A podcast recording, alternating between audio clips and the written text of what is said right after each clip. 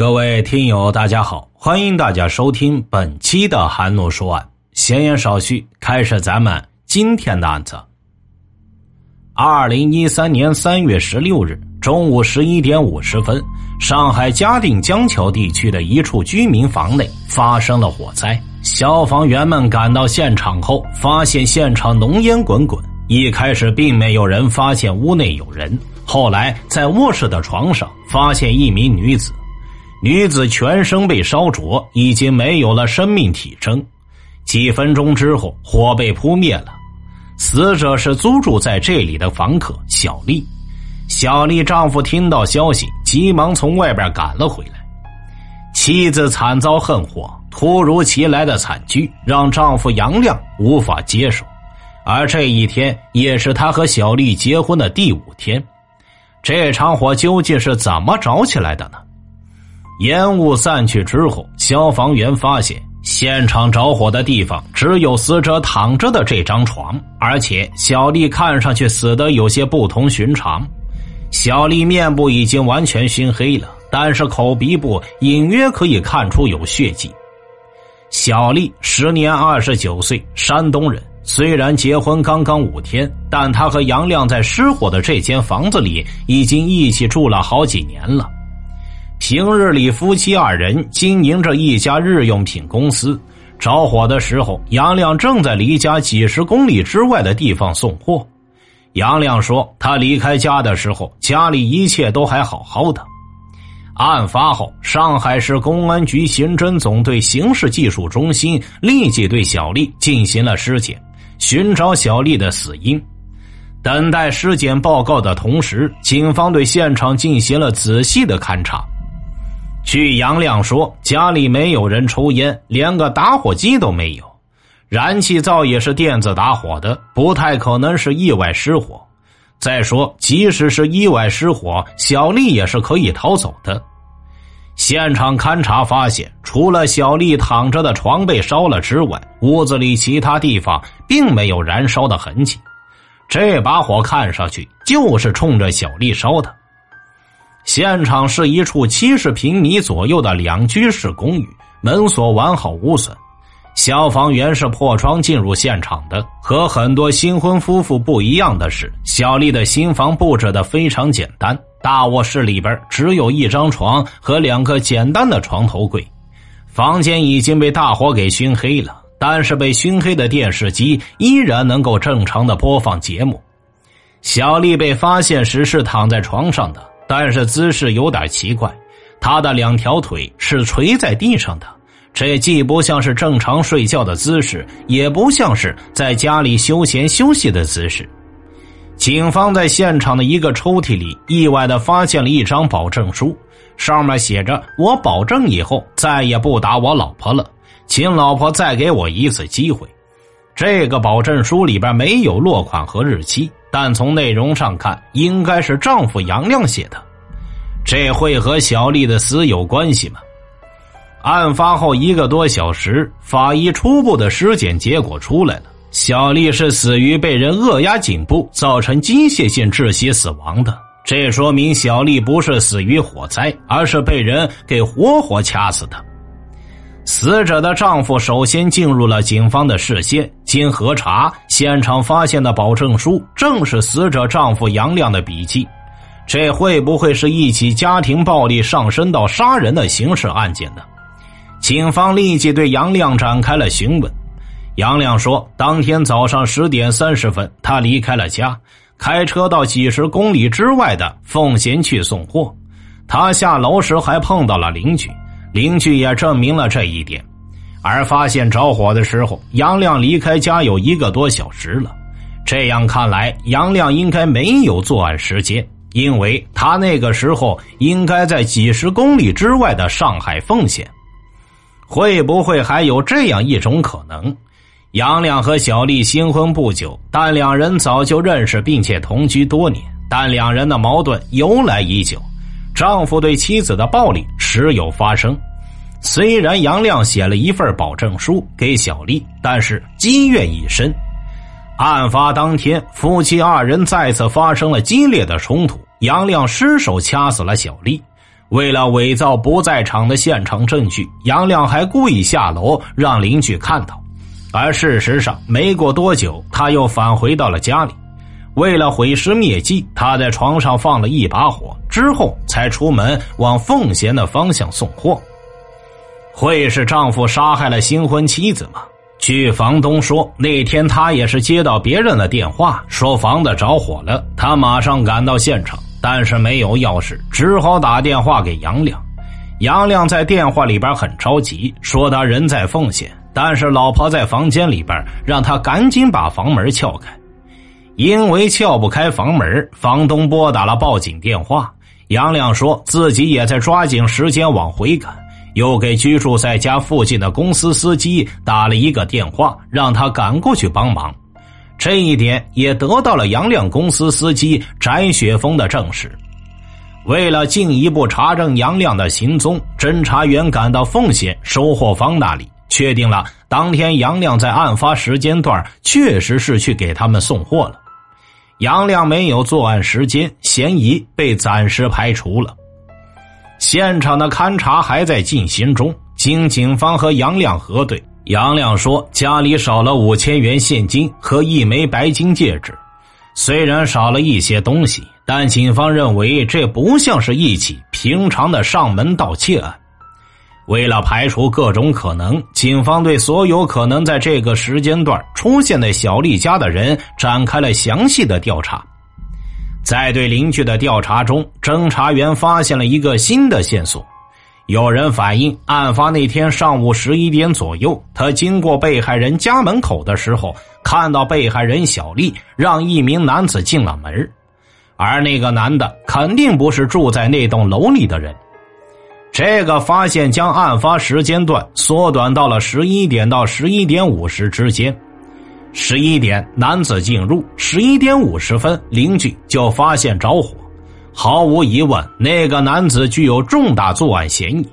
那么，这个男人又会是谁呢？警方认为，这个男子肯定是小丽的一个熟人。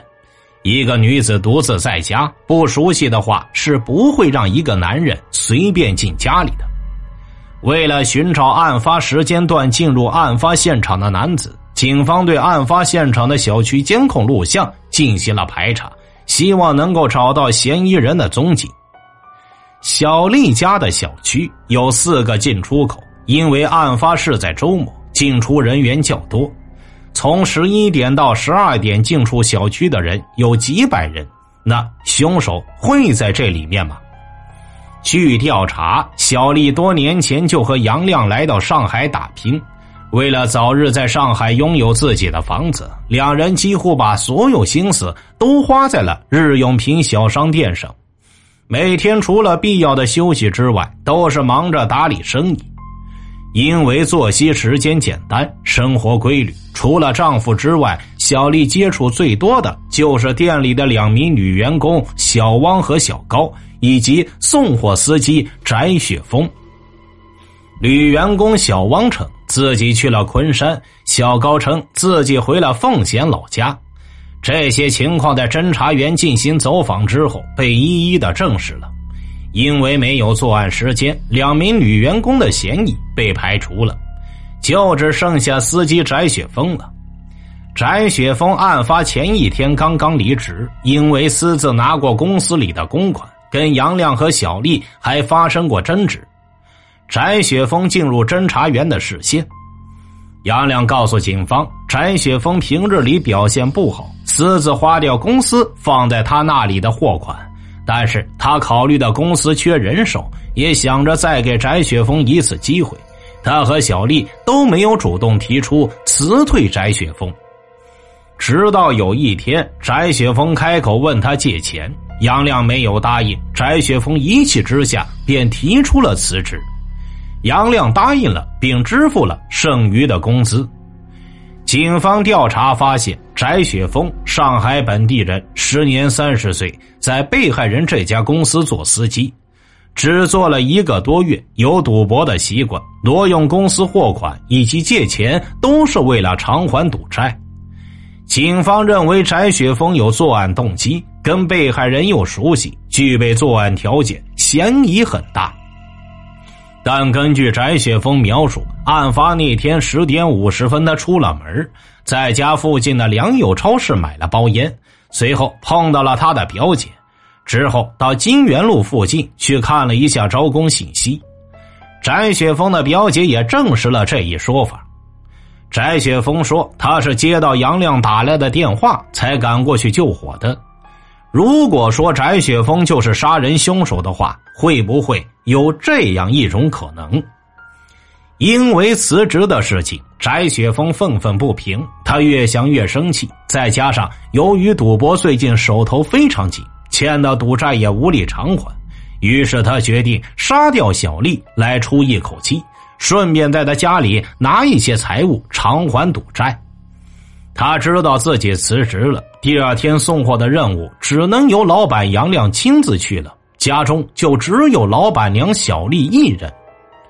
于是，案发那天，翟雪峰先假装让街上的熟人看到自己去找工作，和熟人见了面之后，他却直接来到了小丽家，独自一人在家的小丽见是熟人，便没有戒备，让他进了家门。而翟雪峰残忍的掐死了小丽之后，为了掩盖罪行，他还点了一把火，烧着了小丽躺着的地方。因为缺钱，翟雪峰临走时又拿走了五千多元现金和一枚戒指。那么，凶手到底是不是翟雪峰呢？警方找到翟雪峰了解详细的情况。翟雪峰说，当天上午他的确是去找工作了，还看了不少的招工启事。还能详细的讲出哪个招工启事上有些什么要求。他还说，第一站去了金源五路上的一家塑胶厂，看了这家工厂的招工启事，说招男工、女普工，上海市基本工资、体检费自己承担之类的信息。之后，第二站，翟雪峰来到金源四路的几家单位，发现几家单位都只招女工，就没细看。接着，他又来到金源三路的几家企业，有的招男女普工，有的招临时工，有的上边烧只招外地的，不招上海的。翟雪峰继续往下走，来到金源八路的一家公司，这里招驾驶员和普工，但是工资并不高。侦查员按照翟雪峰所说的工作地点一一核对。发现各个地方张贴的招工启事和翟雪峰所说的丝毫不差。根据翟雪峰所述，他是在中午十二点左右往回走时接到老板杨亮的电话，才赶往案发现场的。这一点也得到了杨亮的证实。现场有很多群众看到翟雪峰忙前忙后。最后，也是翟雪峰将老板娘惨遭不幸的消息告诉杨亮和其他两名店员的。清晰的行踪陈述，自然的人前表现，翟雪峰不像是犯罪嫌疑人，而且暂时也没有证据来肯定或者否定嫌疑人是不是翟雪峰。但是，根据现场遗留的信息来看，凶手肯定是小丽熟悉的一个人。但是警方所能想到的熟人都没有作案时间，难道这个案子会是一起雇凶杀人案件？如果这个假设成立，那么丈夫杨亮的嫌疑再次上升了。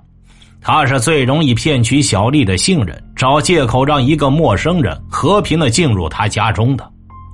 警方在调查中了解到，夫妻开公司的钱都是跟亲戚朋友借的。在巨大的经济压力下，两人时常发生争吵。小丽的家人还向警方反映，有一次小丽回家，脖子上还有被掐的痕迹。可对于自己和小丽的关系，杨亮给出了完全不一样的说法。杨亮说，小丽特别听他的话，想买衣服的时候，他说好看，小丽就会买；想吃什么东西，他说现在资金紧张，小丽就不买了。小丽家人和杨亮的说法不一致，会不会存在这种可能？由于家庭矛盾，丈夫杨亮早就有了杀害妻子小丽的念头。案发这一天上午十点三十分，他为了制造不在现场的证据，借口送货离开了现场，去了奉贤。临走前还对小丽说过一会儿会有个朋友来取货，让小丽别出门。中午十一点左右，杨亮雇佣的凶手上了门。这个人就是邻居见到的进入现场的那个男人。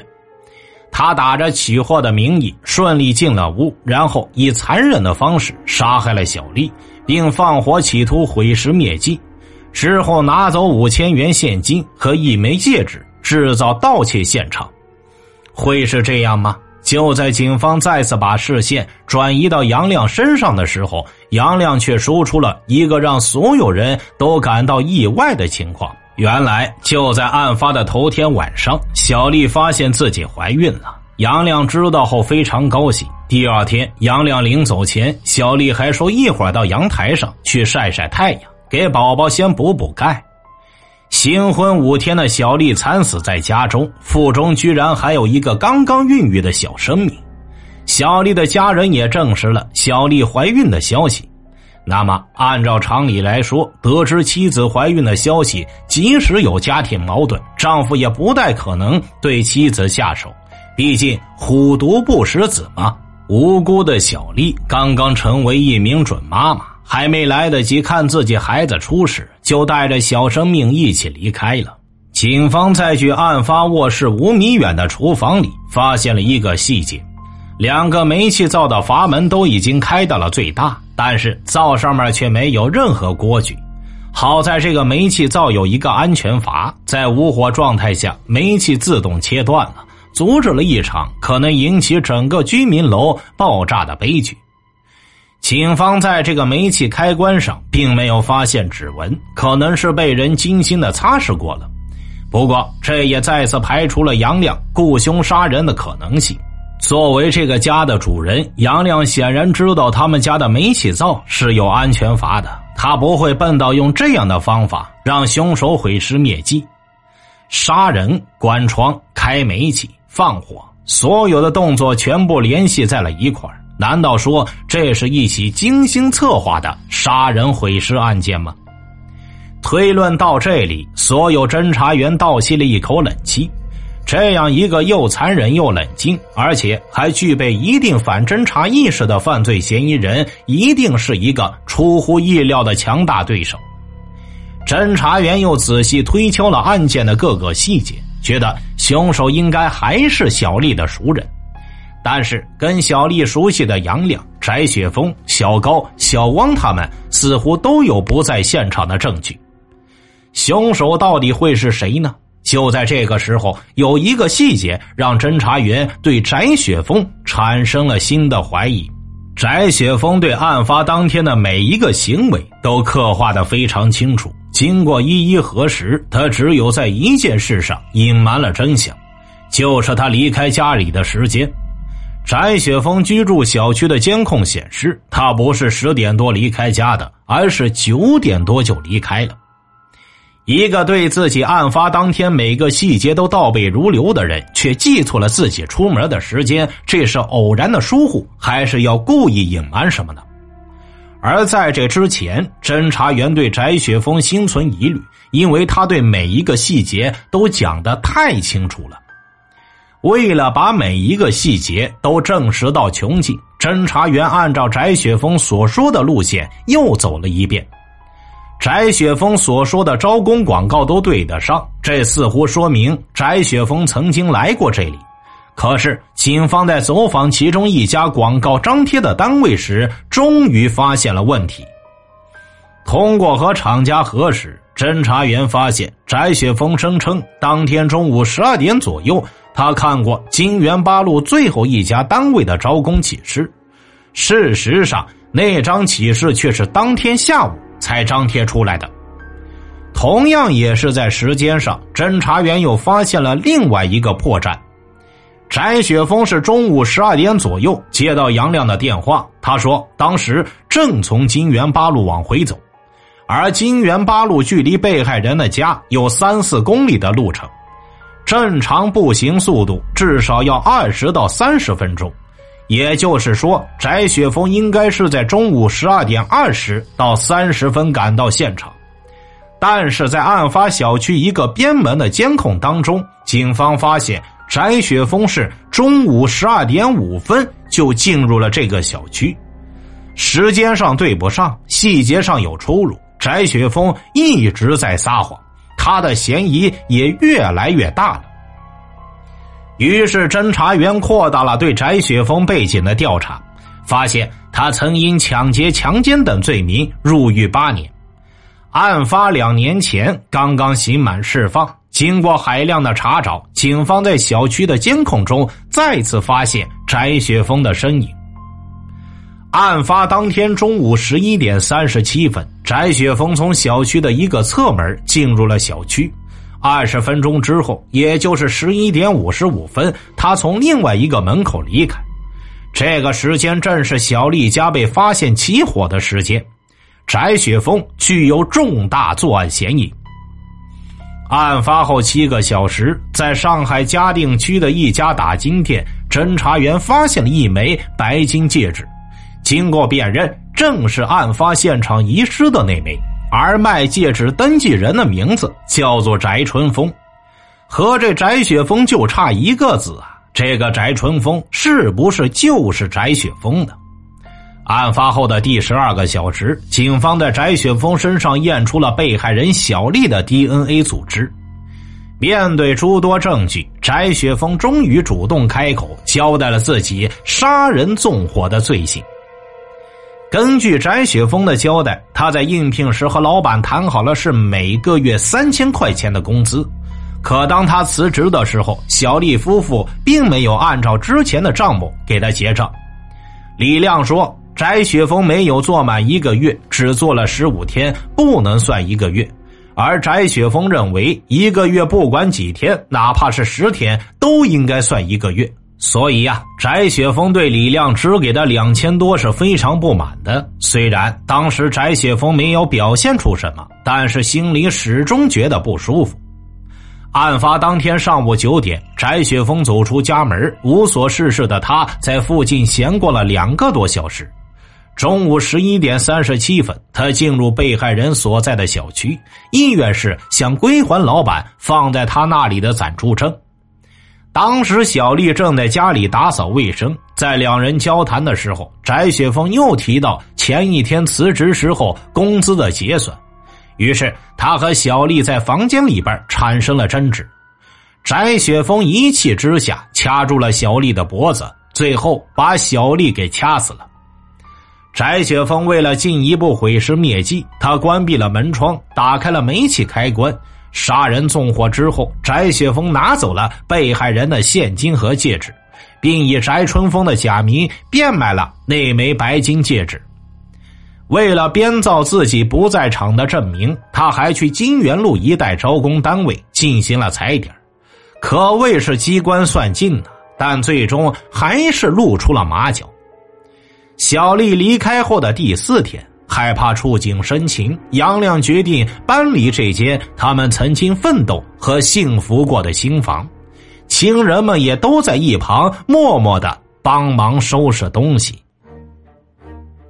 二零一三年三月二十九日，上海市嘉定区人民检察院以涉嫌故意杀人、盗窃、纵火三项罪名，批准逮捕犯罪嫌疑人翟雪峰。等待他的将是法律的严惩。仅仅因为语言不合，翟雪峰便杀人放火、毁尸灭迹，这是对生命的冷漠和残忍，已经到了令人发指的程度。而且他还试图用那场大火掩盖自己的罪行，但真相又岂是那么容易就能掩盖的？法律又岂是那么容易就能践踏的？放那把火的双手，吞噬的不仅仅是刚为人妻、即将为人母的小丽鲜活的生命，也吞噬了他翟雪峰自己的人生。听大案要案，观百态人生，欢迎留言、转发、点赞。我是说书人韩诺，关注我，了解更多精彩大案。好了，这个案子就为大家播讲完毕了，咱们下期再见。